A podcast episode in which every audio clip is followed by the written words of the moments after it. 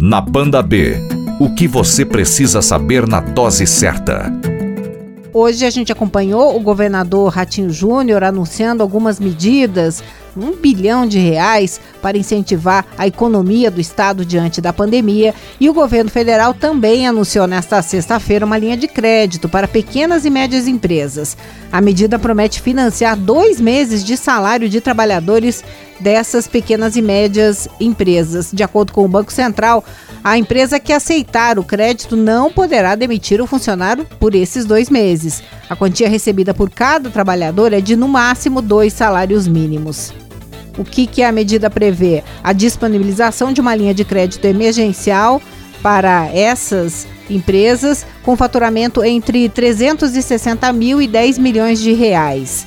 E se destina exclusivamente para folha de pagamento, tá?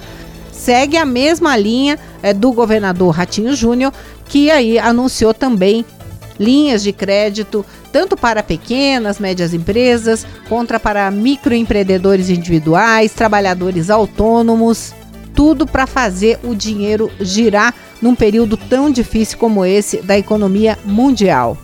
Também no Paraná, as empresas só vão receber essas linhas de crédito desde que garantam que não vão demitir nos próximos meses. Essa é uma ação não só aqui, local ou federal, o mundo inteiro está nesse sentido. A gente viu aí os Estados Unidos anunciando 2 trilhões de dólares para injetar na economia e fazer assim que empresas não quebrem, que o desemprego não aumente de forma assustadora, mesmas medidas que estão sendo tomadas por vários países na Europa. Há esse consenso que ou os governos colocam a mão no bolso e ajudam empresários e trabalhadores, ou realmente a quebradeira vai ser geral.